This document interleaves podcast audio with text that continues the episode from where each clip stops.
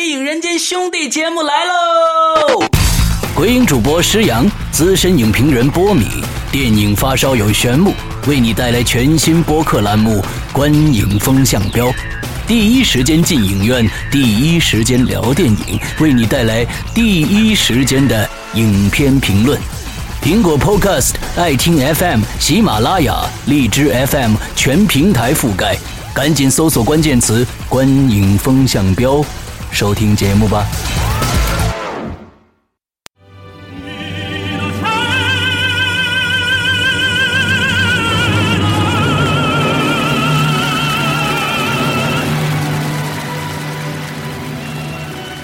各位听众，欢迎收听《鬼影人间》。艺术人生，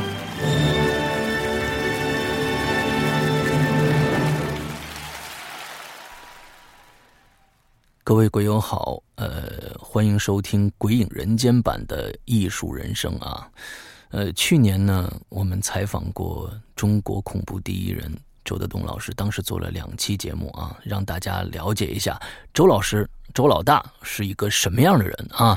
当时大家呃对这个这两期节目都非常的喜欢。那么今天呢，来到《鬼影人间》做客的是七根胡老师。对《鬼影人间》熟悉的人呢，可能知道呃七根胡老师的作品有《亦庄》，还有现在在发布的这个《出嫁》，呃，还有《高一零班》。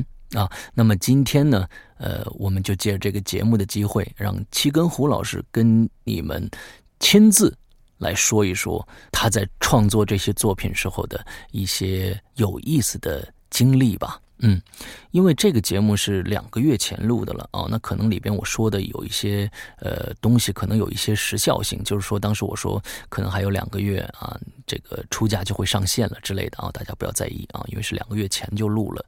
呃，另外呢，当时我们两个见面的地方是一个咖啡厅，因为胡子老师呃现在最近特别的忙，所以当时没有时间来到《鬼影人间》的工作室，呃，所以呢，我们就在一个咖啡厅里录这这一期节目，但是。咖啡厅的周边环境稍微有一些嘈杂，那么希望大家谅解。嗯，好，那接下来就请大家来收听这一期《鬼影人间》对话七根湖。呃，各位听众，大家好，欢迎收听这一期的啊，怎么说呢？我们呃前一期已经有过一次了，《鬼影人间之艺术人生》啊。今天我们呢，在一个。不是很安静的地方啊，但是也相对还可以了，就在一个很惬意的一个咖啡馆里。我对面坐着是谁呢？大家如果对第三季《鬼影人间》第三季第一个开篇故事一庄有有有有印象的人啊，一定会记得，对面坐的是七根胡老师。七根胡老师，那很多人对他的身份，尤其是性别都很感兴趣。那我们让七根胡老师啊跟我们打个招呼。我是女的。百分之百的纯女人。对对对，胡子老师啊，很很感谢胡子老师能接受我们的采访啊。这个他已经很忙了，最近已经啊忙得到前几天烧发烧生病了啊。今天专业终于接受了我们的采访，我这儿已经很很兴奋了。呃，那么我们今天来聊一聊关于胡子老师的一些种种的话题啊。首先呢，其实听众最感兴趣的，我估计百分之。百的人啊，现在目前是百分之百的人都在想，嗯，一个这么温柔的一个声音，怎么会会起一个这样的一个笔名？我先说，我现在很紧张啊，不擅不适合不擅长这个对着麦克说话。啊，不用不用不用对着他，就是能能收收收收收到你的声音，对，放松放松放松，对自己我们都放松，我也很紧张。那个其实。这个名字呢特别简单，嗯，七呢是我的幸运数字，嗯，然后我在想这个笔名的时候，正好我们家的狗走过来，就看见他的胡子了，哦，然后随口就说了七根胡，很简单，很顺嘴，就这么简单，就这么简单，对。之后您是这个笔名是什么？从什么时候开始用的？出嫁第一部，第一第一部，对，两千零三年。呃，说到出嫁啊，跟大家预告一下，呃，就是我们第四季呃第二个小长篇故事，就是齐根红老师的出嫁，而这一部书是齐根红老师的处女作，出嫁，相当的精彩啊，跟大家说一下。待会儿我们也会呃问一些关于出嫁和义庄的相关的一些事情。那胡子老师，呃，哦，这个名字就叫特别亲切，胡子老师。嗯，就叫胡子就好了，我更习惯胡子。好吧，胡子，嗯，呃，那个当时啊，在我们这现在咱们做的这个，呃，现在把咱们把高一零班排除掉，做的亦庄，做的呃这个出嫁，还有我看到您的悬兰窟，还有很多作品都是跟古代相关，并不是现代作品。呃，我母亲曾经问过一句话，她在百度上专门查过您的资料，说，她说，哎，这个人跟你的年龄应该差不多大，他怎么会有这么多的奇思妙想是关于古代的，而且写的那么细致入微？这是我我替我妈问的一个问题。细致吗？我觉得挺好的，真的特别好，真的特别好。嗯，其实喜欢写古代的原因，是因为我小的时候有个梦想。嗯，这个梦想是我将来要成为一名考古学家。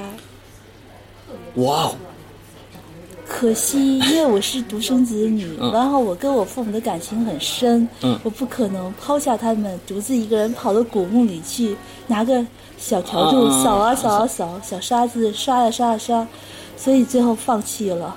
那那现在还有依然还有这样的梦想吗？有啊，我那个有的时候经常会跑到那个考古研究所门口，嗯去看一看、走一走，然后经常会买一些考古的书嗯来看看。然后很多人都喜欢这个旅游，喜欢去有山有水的地方，嗯我却很喜欢去这种有古迹的地方。西安呐、什么？西安我还没去过。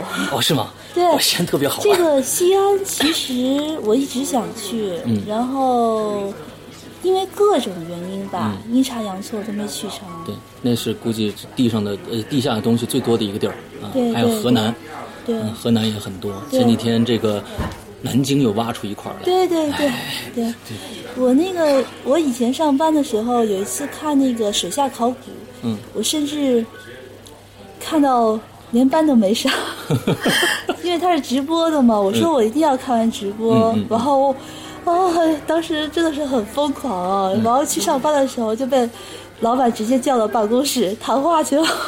我觉得，呃，关于这个胡子胡子这个名字啊，呃，刚才咱们俩聊天的时候，你讲了一个特别有意思的一个一个事儿，就是关于那个书商的那个事儿。最后他他开始，哎，你把那个故事再讲一遍，我觉得特别好玩。哦，我希望我的那个编辑朋友听到这一段时，千万不要骂我，泄密了，泄密了。嗯那个，因为我这个名字的原因，又加上我这个本人的性格的原因，然后在网上说话呢，能少一个字就少一个字，然后比较冷，所以就造成了我一个编辑朋友一直误会我是男的，嗯，甚至暗恋我。多长时间这个这个时间段？大概暗恋到有有个三年左右吧。就是一直他就不没有通过任何的电话，没有，就是我们没有通过电话，因为我们都习惯那个 QQ 上聊天。啊，我们所有的约稿啊什么都是通过 QQ 的。嗯然后他就觉得我话怎么那么少，嗯然后我跟他说我是女的，他不相信。嗯，他越来越觉得哇，哦，这个男的好酷啊，自己嗯这又话又少，完了之后还要拒绝我，用这种原因，哇，好好另类啊。然后他就去找我的作者朋友。嗯嗯嗯我的作者朋友呢，因为跟他也很熟了，就跟他开玩笑说，嗯七根胡当然是男的了，怎么可能是女的呢？哦，结果，结果他就跑来跟我说：“你是骗我，嗯你是想拒绝我。嗯，”啊，我当时哭笑不得。直到我们两个见了面以后，证实我是女的了。天哪！啊，其实这这个在粉丝里边也经常出现这种问题吧，要要要问你是男的是女的。有啊，我的粉丝里头，他们直到现在还有很多粉丝都认为我是男的。是吗？嗯，我也收到过这种这种两种信，嗯一种是好感的信，表示好感的信、是女孩写给我的，因为看了这个高一零班以后。嗯另一种呢是恐吓的信，为什么？呃，看了我的东西以后，就是对我表示不满，认为被我的东西吓到，睡不着觉，所以呢，他就会写一些更恐怖的东西，一些血腥的东西，然后发到我邮箱里。能举个例子吗？譬如说，我有一年是大概高一零班连载的一年，我收到了一个粉丝，我我觉得他可能是一个学生，嗯。他说他在查我，他说他他他通过这个网上吧查我的这个 IP 地址，然后他就确定我大概在一个什么位置，嗯。然后他说他要给我寄手指，死人的手指，他会一个一个一个寄给我，我我呃，完了，你有回信吗？我当然没有回，好，嗯、对对对，当然没有回。你看，这胡子老师说，就是这个说，当然没有回这几个字的时候，也能体现在性格。我当然没有回。那那他最后最后怎么样了？最后他就是不了了之了。呃，后来又给我发信，又发了，就连续发。嗯但是我的耐性很强，嗯还是连续不回信。嗯，他最后也没意思了。大概发了有几个月吧，最后就没意思了。所以大家听到了，就是呃，高一零班居然有这样的这样的号召力啊啊，亦正亦邪的号召力啊！所以我们在不久的将来，马上这个呃高一零班就会上线了啊，大家期待一下啊，这部非常棒的作品，非常棒的作品。谢谢。呃，这个有很多人已经听听过前五集了啊，因为我们在第四季的时候，一些故事里面送了这个前五集的试听啊，算是一个小广告，让勾一下大家啊。估计大家有很多人已经对这个题材感兴趣了。嗯，那咱们再说说您两千零三年开始写这个出嫁的时候，那个时候是一个什么样的状态？当时还不是全职的写手，对吧？呃，当时不是，当时我是还在工作，嗯。然后呢，就是有一天，公司的一个女同事她要那个结婚，嗯。给我们送啊请柬。然后我是一直对希区柯克很多嗯恐怖的东西都很感兴趣，嗯。我就脑子突然就蹦出了一个出嫁，哎，我说我可以试着写一些东西嘛，嗯。我就开始写了第一章，嗯一就是下了班，下完班以后就回去写，嗯。大概写了三四章以后呢，就有人建议我发到网上去试一下，嗯。因为他觉得这个东西很有趣，很恐怖。嗯。然后我是抱着一个玩的心态嗯。送过去的，就传到了这个叉叉网，不做 叉叉广告啊。网，不做广告。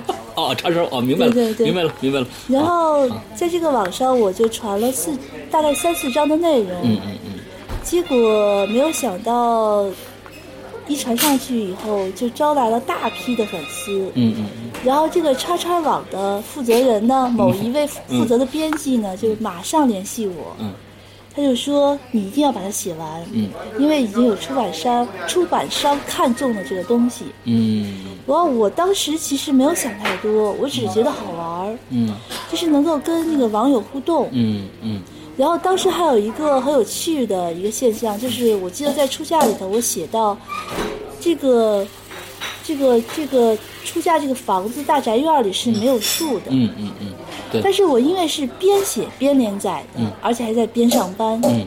突然写到某一章的时候出现了树，啊。一其实这是一个小插曲，是我自己忘了。啊，但是没有想到，网友粉丝们立刻指出来说：“哎、前面说了这个大宅院里是没有树的，嗯。怎么这后面突然出现树了？嗯？”哦，那天我坐在电脑前很抓狂啊。其实这是一个小插曲，但是后来我就在想，哎，我可以把它反转一下，嗯于是就有了后面的为什么有树，从有树变成没树的这个过程。啊这个故事其实是网友逼着我写出来的。呃，亦庄是第第几部作品？第二部，接着就写的亦庄。对对，啊，就是亦庄呃，最多的给我的反馈就是最后两集听了无数次，终于搞清楚了人物关系，因为又是他的女儿，又是怎么着的，这个这个关系很乱，你知道吧？完了之后就就有人真的就听了一遍就也他很抓狂，他就给我写私信说：“是呀。”这到底是谁和谁的事儿？他他们俩怎么会那样吗？完了之后我开始还回，到后来我真的太多了，回不了了。我我只能回一句，我说你再听两遍，你再听两遍。嗯，这个亦庄呢，我们刚才私下聊也聊到这个了。这个亦庄很有趣。这个亦庄我在写的时候呢，那个时候也还就是第二部嘛，还在上班。嗯。而且我写作都是采用这个边写边连载的。所以当时写亦庄的时候，可以说是鬼上身，就是写的时候和我自己看的状态完全是两种。就是我在把它全部写完以后，我的很多粉丝给我留言、给我写邮件，都在问我，他说。一中的关系好复杂呀，他说我们都要看好几遍才能看明白。然后我当时看到这个的时候，我就在想，有那么复杂吗？然后于是我就决定我自己从头看一遍。但是出现了一个非常非常可笑的事情，就是我看到一半的时候，我不得不拿出纸、拿出笔，把我的人物写出来，然后根据每一章的内容开始画他们的人物关系线。最后看完那个最后一章的时候，把那线画出来的时候，我自己都长叹一声，非常的搞笑，就自己都觉得这是我写的吗？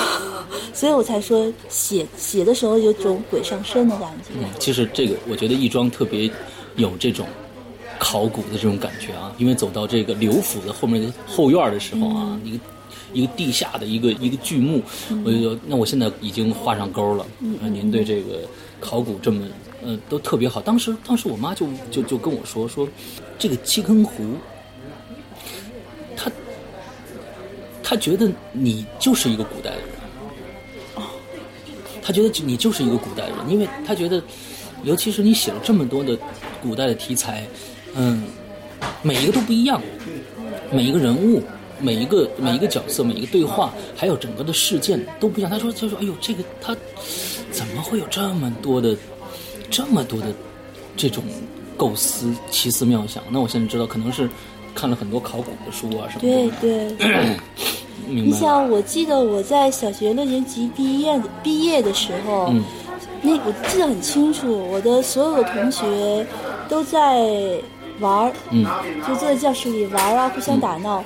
然后我拿了一本，差不多是比 A 四还大的一本专门考古的书，嗯，非常非常的厚，嗯，而且里头没有任何配图，全是密密麻麻的字，我就坐在那儿一直在看。那最后你你大学的专业是什么呢？哦，先说一个可以透露专业是广告。哦。广告，嗯，那为什么没去学考古呢？因为我是独生子女。哦，还是这个问题。对呀，对呀，因为我很喜欢这个考古，但是我是独生子女，跟父母关系太好了，真的舍不得他们。嗯。但是我很喜欢，就是这种，就是古代人把这些东西埋在地下，嗯，然后封存好，嗯。但是呢，有一天你亲自去开封，嗯。那种感觉就是 像是历史衔接了，嗯中间那个没有空窗期了，就是那边刚把门封上，你这边亲手就打开门了，嗯嗯，我特别喜欢这种感觉。嗯，你有没有参与过什么这样相相类似的活动？没有，因为我我怕我太着迷，是吧？嗯，所以我有的时候会刻意避开这些活动。嗯嗯嗯。而且关键是还有一个原因是我比较独来独往，喜欢甚至喜欢一个人去旅游。啊，那跟我跟我挺像的 我也经常一个人出去。我一个人出去啊，背个包，可能走半个月一个月啊，自己遇到一些事情。我上次跟他们讲过一个事情，就是我在呃零零三年、零四年的时候，一个人去那个香格里拉那边住一个店，住一个店，然后那个香格里拉那边他还没有那种特别多的那种客栈，然后只有呢那种小旅馆，就进去了，我说，嗯，那你住最里边那间吧，我就进去了，开门，它里面是中间是一个桌子，两边是床啊，这样两边是床，我一进去看着这个床，被子裹着一个人，裹着一个人，他没跟我说那个屋子有人，也没说这个是单间或者是什么间，没跟我说，但是你住里边很晚了，哦，我就进去了，打开灯，叭一打开灯，哦，那躺一个人裹着被子，之后呢，好像我看着被子和枕头之间还能露出点头发，他把他把头蒙进去的感觉，我说哦这样子啊，那我就睡吧，结果从晚上九点多，我一直到五点钟，一眼没合。为什么？因为我听不到旁听不到旁边这个人的任何动静，他也不翻身，他也不喘气儿，吓坏了那一晚上，根本不敢动，我就一直在旁边，全身冷汗，睡不着。我说迷迷糊糊，迷迷糊糊呢，突然有人有有有有人咬我，我一起来说，一看，哟，外外面那那个那个前面的前台，干嘛呀？他说，哎，你这这屋能不能再住一个人？我说是，旁边有人住啊。他说，哎呦，不好意思，我们没收拾铺，那铺一直就那么着待着。他就是一直把那被子特别像有个人在那儿蜷着，那么那么着。哎呦，吓那一晚上给我吓。这个我自己曾经出去旅游的时候想干过这种事情，嗯，就是想在走的时候把这个被子弄成那种像是有人待过的，就是有人睡在上面的感觉。后来我一想，算了，收拾房间都是小姑娘，不要吓人家。对对对对，我都可可可可怕了。我关键是头发还好像还能看着点头发，那这这个就让我确认那肯定有个人。嗯，那一晚上，嗯，咱们再说说，咱们再说回来，古代作品做了这么多之后，现代作品，您的第一部现代作品是什么？死亡邀请，啊，死亡邀请。之后好像我还看到了一个，就是那个快乐女生 PK 那个，哦，那个是对对对对，那那也是一部也也是一部现代的。对对对，那部我还没有看，那个那那部还没有看，可能是因为名字我对快乐女生特别的特别的排斥，所以一直没有看那一部啊。那么高一零班是哪一年的？高一零班其实最早创作于第一章是创作于二零零六年十二月份，哦，它是在大概是零七年的一月份，嗯。开始在那个杂志上连载的，是哪一个杂志？啊可以说吗？可以说，可以说，当然可以说。心跳，心跳，对，哦。很多很多书迷都知道这个杂志，哦，心跳，对，呃，连载多长时间？嗯，高一零班是连载了六期，六期，六期就完了。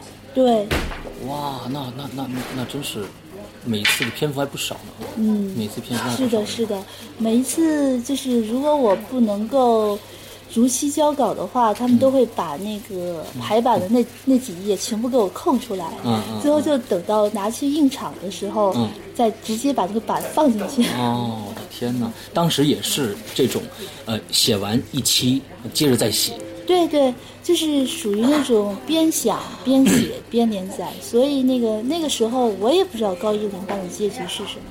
嗯我是我们那个时候是根据读者的反馈，嗯就是我写了这一期，他们这边就赶紧排版、嗯出稿，嗯然后读者反馈很快就来了，嗯他们就会告诉我读者喜欢谁，嗯读者会有什么样的疑问，嗯然后我就根据他们的反馈，我就知道我下一期写什么，嗯，就是这样的一种交互式的多大？对对，啊，这个胡子老师特别善于挖坑。我们听所有的胡子老师的作品的时候，都会觉得他每一集后面都是一个巨大无比的坑。你可能上一集觉得啊是那个意思，完之后下一集你再听他那坑挖的，我的天哪，你就你就掉进去就爬不出来。这这个是我觉得太难了。有因为现在目前来说，呃，国内的不管是电影电视剧的编剧，关键是他们不如美剧，就是他们挖坑的这个这个技巧，没有国外编剧这个团队的高明。对对，挖坑的这个就是他怎么样把这个扣再扣下来，让你接着去看。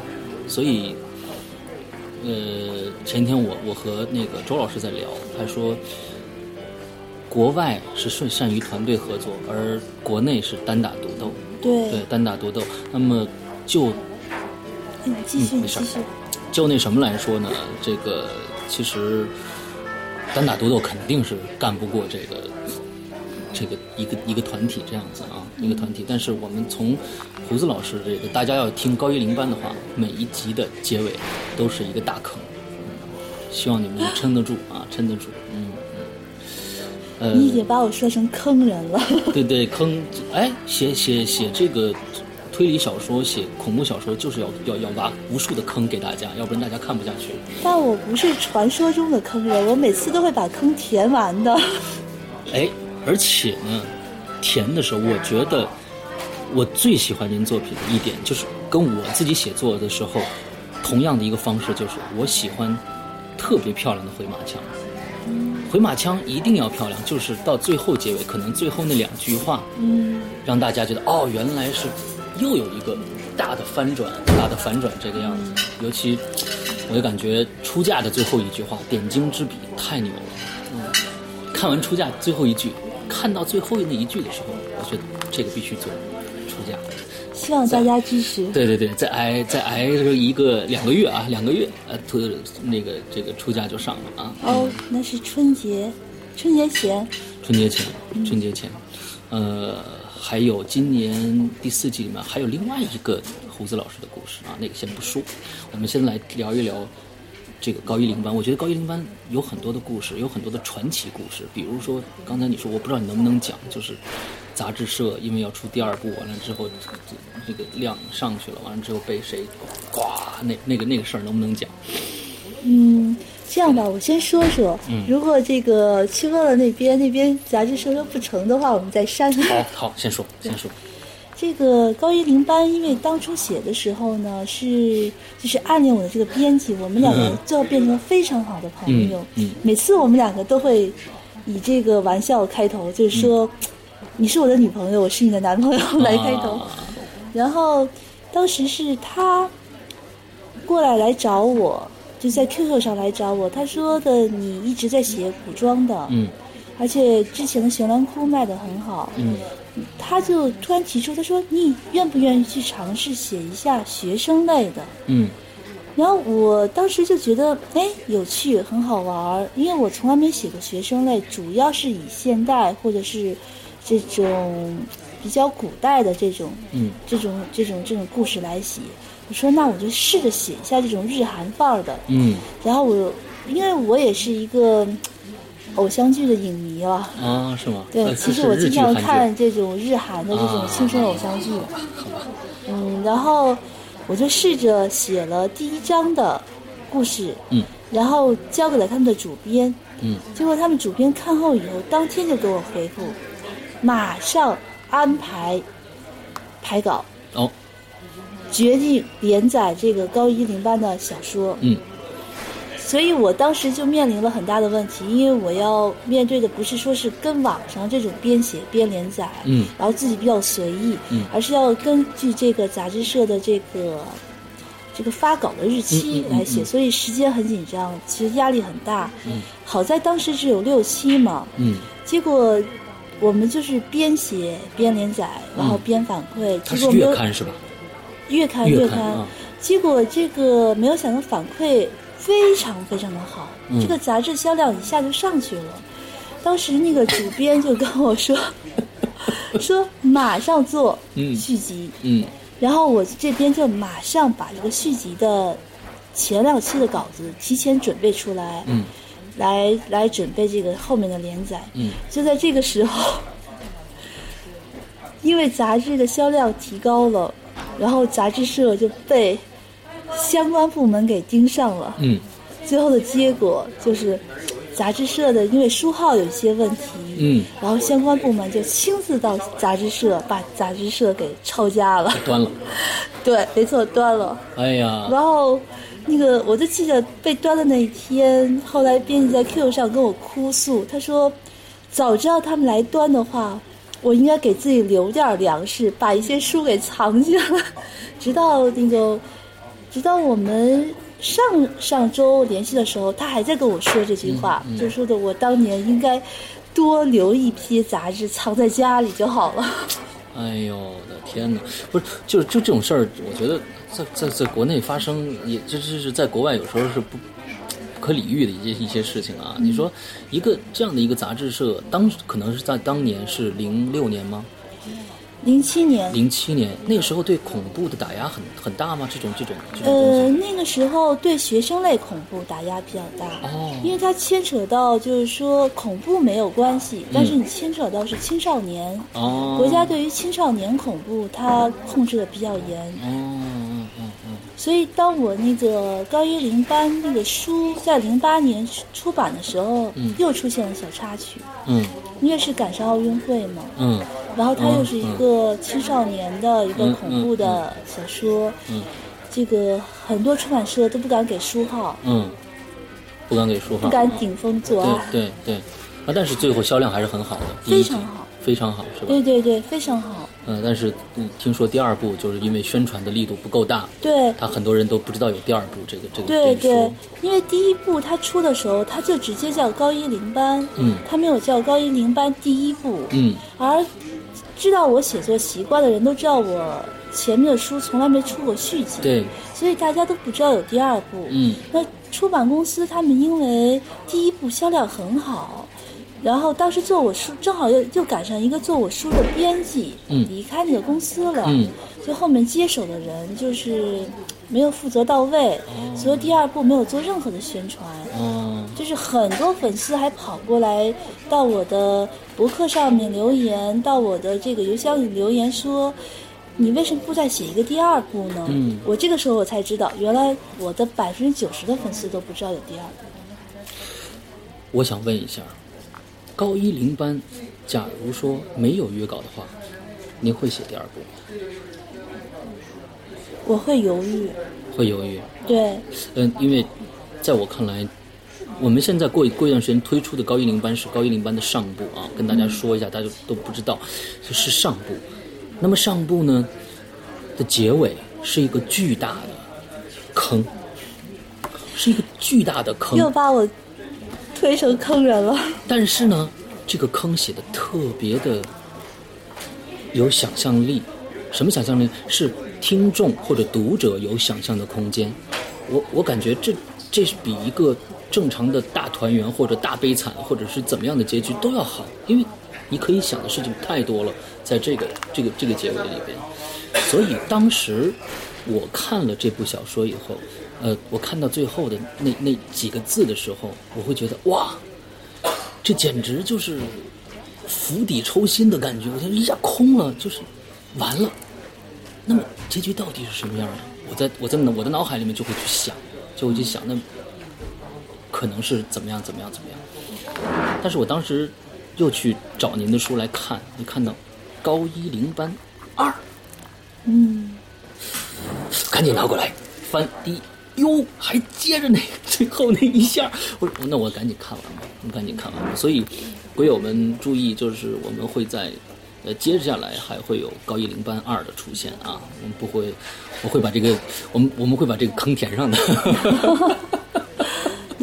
那个高一零班二，因为大家很喜欢那种悬疑恐怖中有这种感情的纠葛，嗯嗯嗯所以高一零班二有这种感情对的这种成分会更重一些。对对对对对对，所以呃都是很值得期待的啊。